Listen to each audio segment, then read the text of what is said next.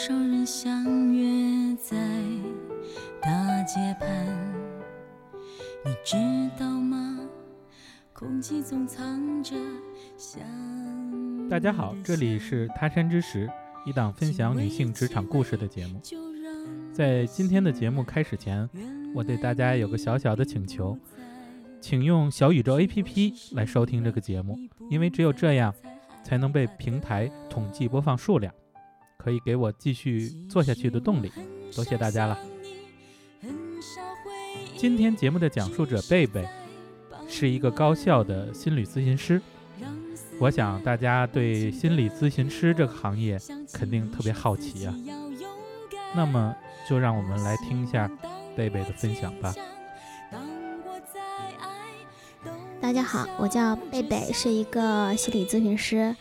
我在学校心理学专业硕士毕业之后呢，就进了高校，做高校的咨询师，到现在呢已经入行十年了。算是一个有经验的心理咨询师。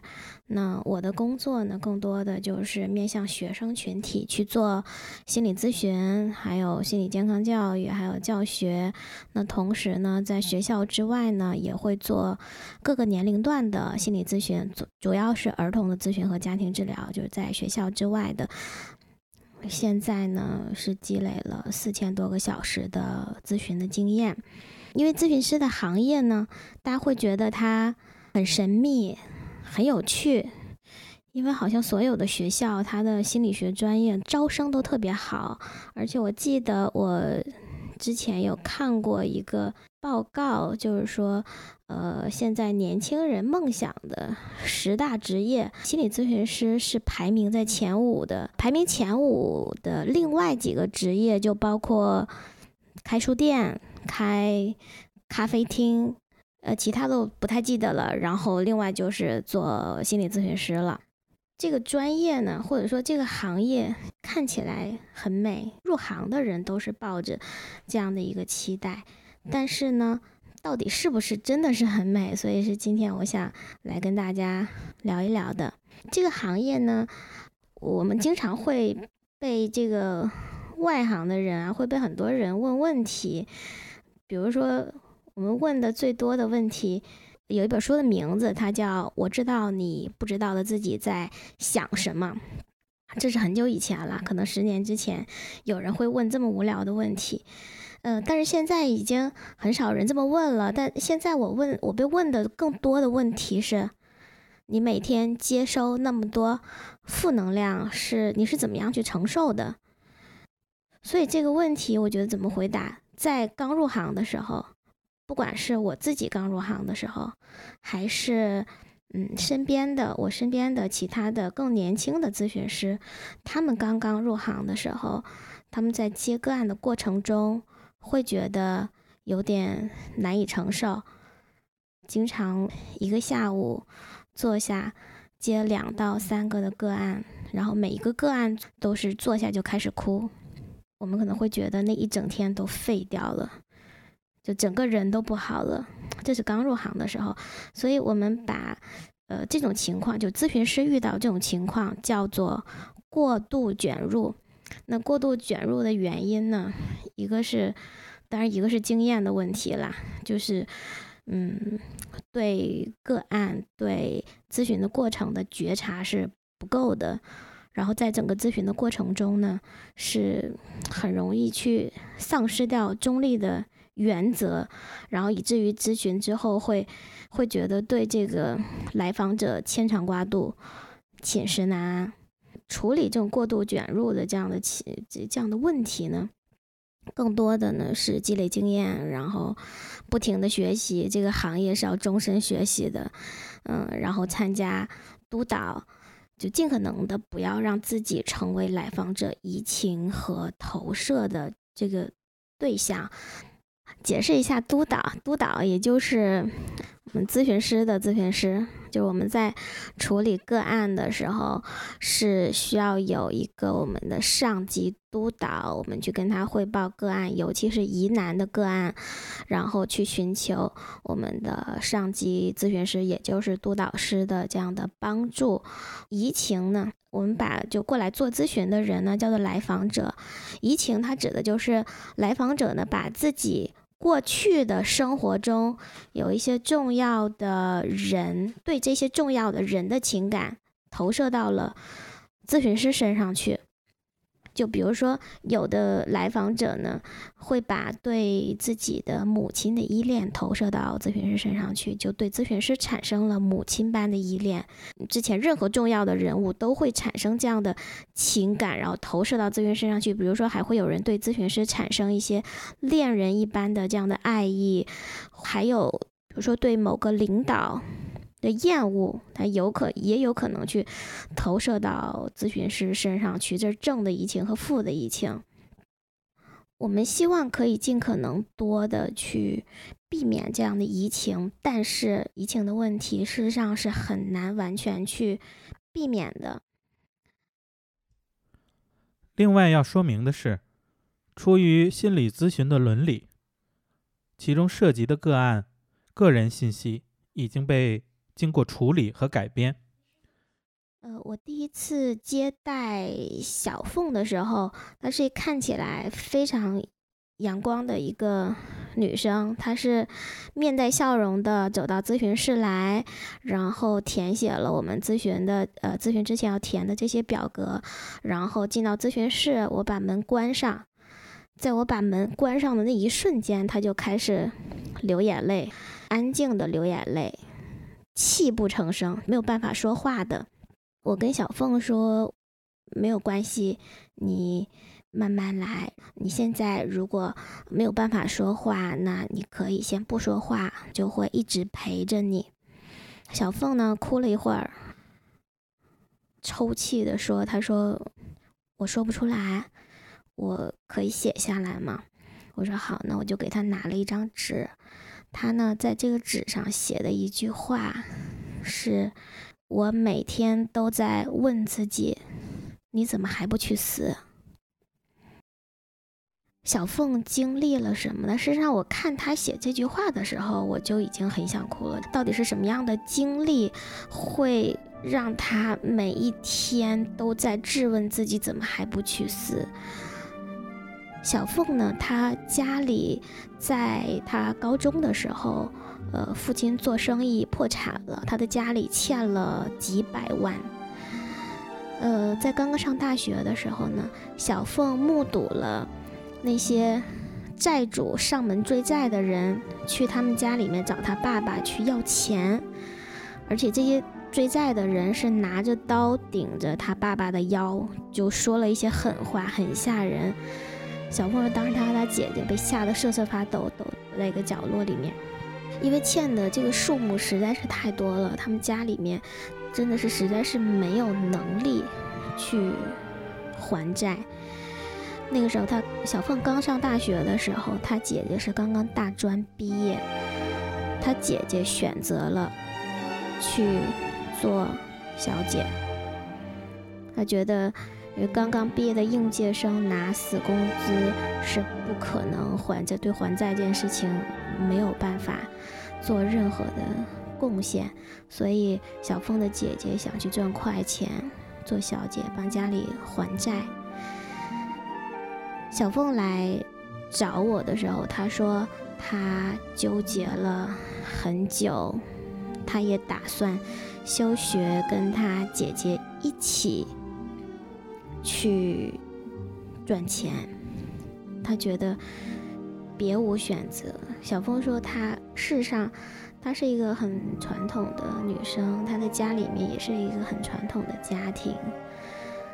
在这件事儿之前，她从来都没有想过自己要去做这样的事情来赚钱。她不能眼睁睁地看着父母去承受这么多，因为她爸爸当时已经想自杀了。是她们姐妹俩真的苦苦哀求，爸爸才暂时放弃了自杀的打算。所以小凤来找我的时候，她说她只是想找个人听她说这些，她并没有想改变。她说她只能做这样的选择，但是她非常痛苦。所以面对这样的问题呢，作为咨询师，我会觉得很无力。他的问题很现实，现实到我会觉得我讲什么都非常的无力。我会觉得我学的所有的心理咨询的技能、理论，在残酷的现实面前完全派不上用场。所以那次咨询，我在咨询室里面陪着小凤一起哭。有的时候。面对这样非常具体、非常现实的问题的时候，我觉得一切都是无力的。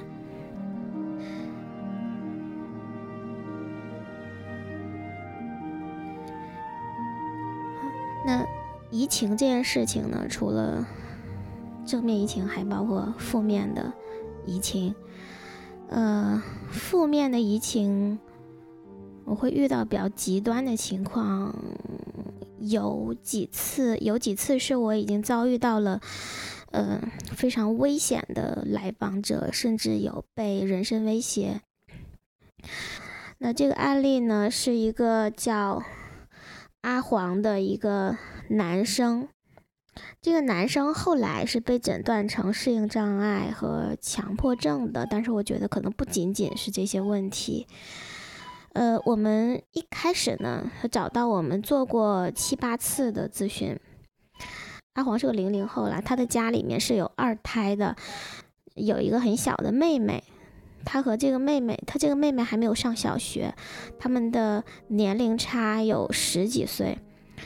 其实最近几年，二胎放开之后，尤其还放开了三胎，这样的同胞竞争的这样的事情会特别多。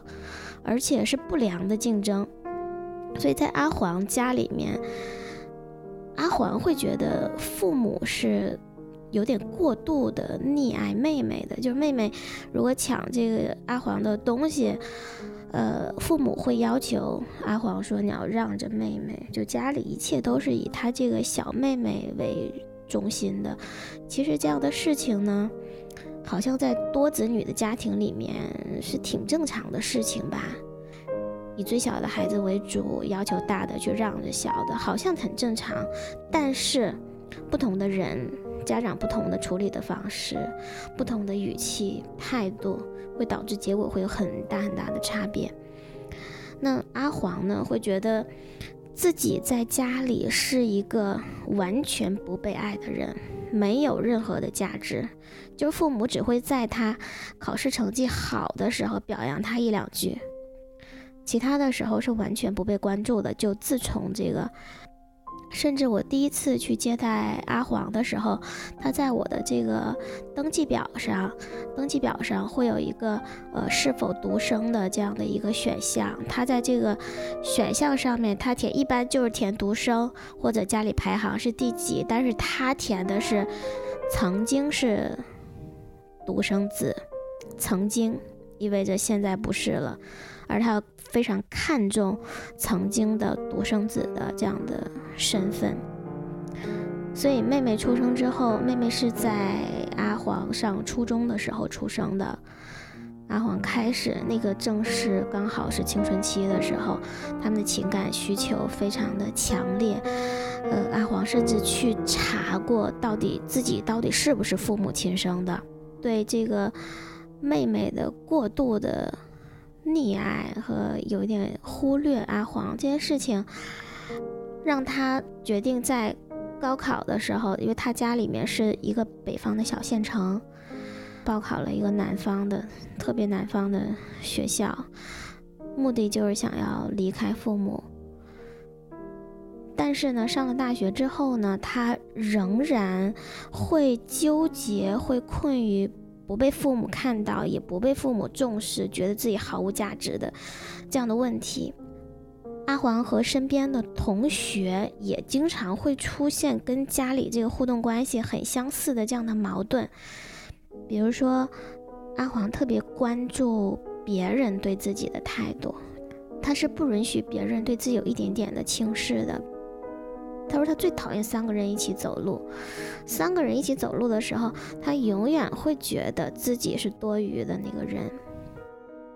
只要三个人走路，他就会，他就会默默地走到边上去，然后特别特别气，心里特别气，会抱怨那个同学，然后可能回到宿舍去之后，又会给那个同学脸色看，就特别生气。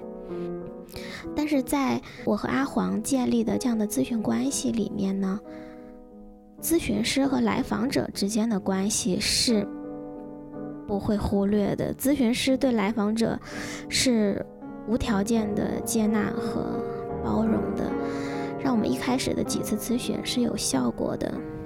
但是。这个效果的代价是阿黄对我产生了移情，那我猜他可能对我产生的移情，有点类似妈妈或者姐姐一类的这种亲情一样的移情，或者可能他自己都搞不清楚到底是什么样的移情，那是一种很强烈的这样的依恋，所以这样的感情他想要紧紧的去抓住，所以，呃。事实上，我已经在咨询中，我已经察觉到不对，但是他不愿意去转介给其他的咨询师，所以后来他开始特别经常的会徘徊在我办公室外面，想要见一面。他经常躲在，我不知道他躲在我办公室外面到底躲在哪里。就每次我走出去办公室去洗手间啊，或者去其他部门啊，甚至下班啊，只要出去办公室的门，他经常会给我发信息说：“我看到你出去啦，你很忙吗？你要回家了吗？”因为他一直祈求说能不能多见一次面。因为我跟他之间的咨询的设置呢是一周一次，但是他想要更多，他经常反复的发信息祈求说能不能再见一次，有的时候我会心软，就是有的时候会打破一周一次的这样的设置，回到一周两次，但是我非常清楚的是，这种情况是一定要。转借的，转借给其他的咨询师，但是他不同意。呃，我也建议他说，要不要去医院尝试一下。所以，在我多次的推脱之后呢，他就开始伤害自己。他躲在我办公室外面去割腕，血流了一地，然后他给我发他血淋淋的照片。那时候看到照片的感觉就是很恐慌，但是也很心疼。嗯，我私下联系了阿黄的父母，但是他父母也没有办法，因为他家里很远，父母还要带他的小妹妹。我告诉父母说他得去医院，父母说跟阿黄联系过，但是阿黄态度非常的糟糕，说不用他们管。当我跟阿黄去商量我们去就医的事情的时候，他坚决不去。那个时候，他的自杀的倾向是已经开始了。他拒绝去医院，他坚称说我可以治好他。但是我觉得很无力，他的这个行为已经需要突破我们心理咨询的保密的原则了。他已经在非常严重的伤害自己了，这种。割腕的这样的行为，从手腕到大臂，一直到大腿，他割了，我记得好像是割了四五次吧。但是他告诉我说，如果我把他的事情告诉其他人的话，如果我要把他逼回家里去的话，他一定会去死。我特别担心，因为他的自杀，他已经变得特别的偏执，他的自杀倾向非常的强烈。这样的情况下，我还是跟父母去说明了情况，要求父母必须把他带去医院，要接受强制的治疗。因为心理咨询是有基本的时间、频次、地点的预先设置的。见面的次数并不是完全遵从来访者的意愿。阿黄在各方面的情感上都是缺失的，无论是亲情、友情还是爱情，他对情感的渴求非常强烈。对阿黄而言，咨询师贝贝就是一个救命稻草，一旦抓住了，一定不会松手，会失控。这样的移情，无论对于咨询师还是来访者，都不是一件好事。后来呢，他的父母从北方的那个小县城来了。而且还带着他的小妹妹。我见到他父母的时候，他我看到我看到他的小妹妹特别特别的可爱，而且这个小妹妹也很喜欢哥哥，她很喜欢阿黄。她不停在问说：“我什么时候可以见到哥哥呀？”后来小妹妹和父母一起见到阿黄的时候，小妹妹一下就扑到阿黄的身边去，但是被阿黄推开了。我在咨询室里面看到。阿黄的妈妈在咨询室里面哭，特别伤心的哭。他妈妈很困惑，就是为什么这么多的二胎家庭，只有自己的孩子是这样的。最后呢，他的父母还是把他带回家，打了小雪去治疗。我记得阿黄在回程的火车上给我发了一条信息。那条信息说：“我特别后悔，临走前没有捅你一刀。”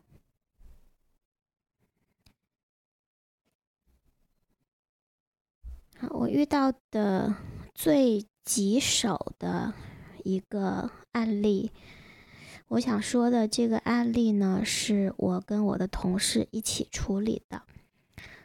这个案例的主人公叫西西，是个男生。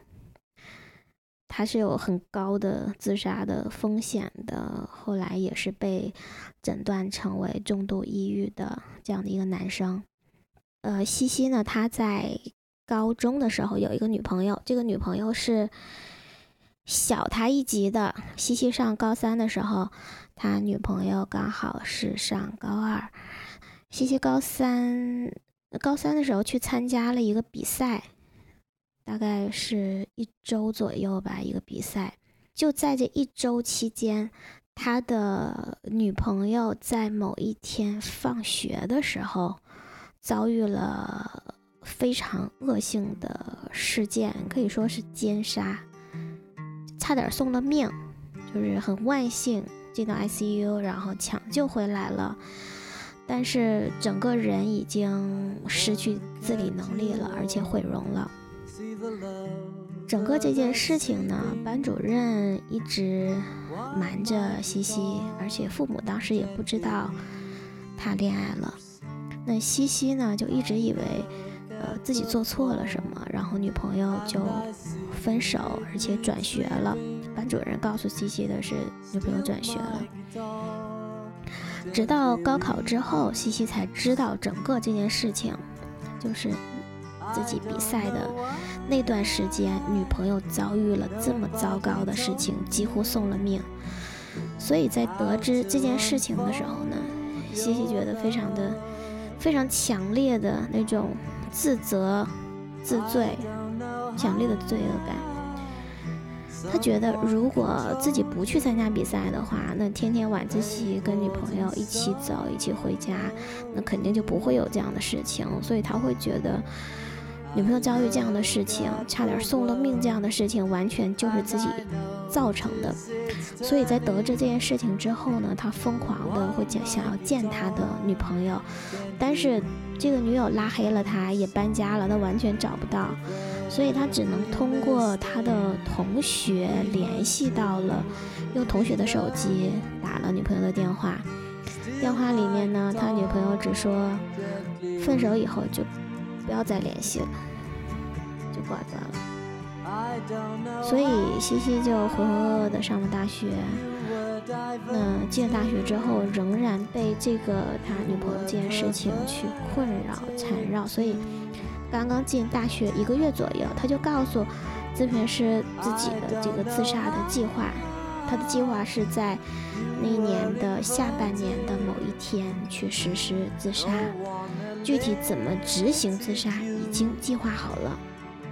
我们有一个咨询师的团队，这是一个很棘手的个案，我们反复研讨这个个案，然后去做督导。这个案特别难，就说服他慢慢的放弃这样的自杀的计划，特别特别的困难。而我们看着自杀的日子越来越近，就咨询师非常的焦虑，家长。来过学校，说服他去医院，但是他自己是拒绝的，整个人是心如死灰的这样的状态。那好在咨询本身是有一些效果的，这个效果里面，咨询师是付出了很多个不眠之夜，所以这样一点一点的去动摇他自杀的决心，最后到了学期结束的时候，他答应暂时。不去自杀，答应平安的去度过寒假，寒假的时候也去医院看病，这一点让咨询师会觉得稍微有一点安心。但是转折发生在寒假之后，寒假之后开学回来之后，整他的整个人看起来完全像变了一个人，这个人憔悴了很多，胡子拉碴的。本来是那种很清秀的那种小男生，西西在咨询室里面，他第一句跟咨询师说的话：“你不用担心啦，我不用去死了。”西西在寒假期间从他之前的一个老师那儿得知的是，在高三他外出参加比赛期间，他的女朋友。跟一个校外的一个小混混一直在一起，并且已经在一起一阵子了，但是一直瞒着西西。所以在在那一周里面，这个小混混想跟他女女朋友出去开房，但是他女朋友没有答应，所以被这个小混混去强奸，可以说杀害未遂吧。当时西西知道这件事情的时候，这个小混混已经在监狱里面服刑了，所以相当于是晴天霹雳。就是对西西来说，他一直自责、愧疚、充满了罪恶感的事情，原来完全不是自己的错，自己不用去承担责任，甚至这件事情的起因是女友劈腿了。有点大起大落的意思，所以西西会觉得一切都是虚妄，不知道到底该追求什么。所以我会觉得看到西西的这个经历，会觉得好像你的人生不知道在什么地方会出现戏剧性的转折。对咨询师来说，这个个案虽然很痛苦，但是经常你看着来访者。跌宕起伏的生活，有的时候很像在看一部电视剧。这个个案里面呢，西西在我们咨询师的团队的帮助下，慢慢的好了一点，又好了一点。他说他呃只想做个普通人，想以后做个默默无闻的工作，然后。也默默无闻的度过一生，我觉得这样也没错吧。但是感觉好像不太像是这个年纪的人了。他自己也觉得，好像很短的时间里面，把人生的起落都经历了。我发现啊，我的朋友圈里经常见到有人想做咨询师，或者正在关注这件事。那么做咨询师是有什么样的体验呢？我会觉得体验本身是非常值得追求的。体验本身它是无所谓好坏的，它有痛苦也有喜悦，但都是有价值的。所以在工作里面，我会看到人性中恶的那一面，可以感受到人性中闪耀光辉的那一面。所以我和我的同事经常在讨论个案的时候。会感叹说：“嗯，现实生活永远比电视剧更狗血，而且是狗血的那种电视剧，就你永远猜不到结果。”有的时候看着一个来访者声泪俱下，或者有的时候喜笑颜开的去讲述他的经历和感受，这样的感觉确实很像在看电视剧，在很切实的在置身其中去体验主人公的他们的经历和情感，所以我觉得。嗯，这样的工作经历真的没有办法用好坏来形容。我觉得它可能更多的是最珍贵的，我最看重的一点就是体验本身。我想，现代社会虽然经济科技都越来越发达，但是人和人之间的隔阂却越来越远，有心理问题的人也越来越多。咨询师这个行业也会越来越热门，希望今天的节目能给大家揭开咨询师这个职业的神秘面纱。谢谢大家收听，请大家订阅、评论、转发、点赞，你的支持是我继续更新的动力。谢谢。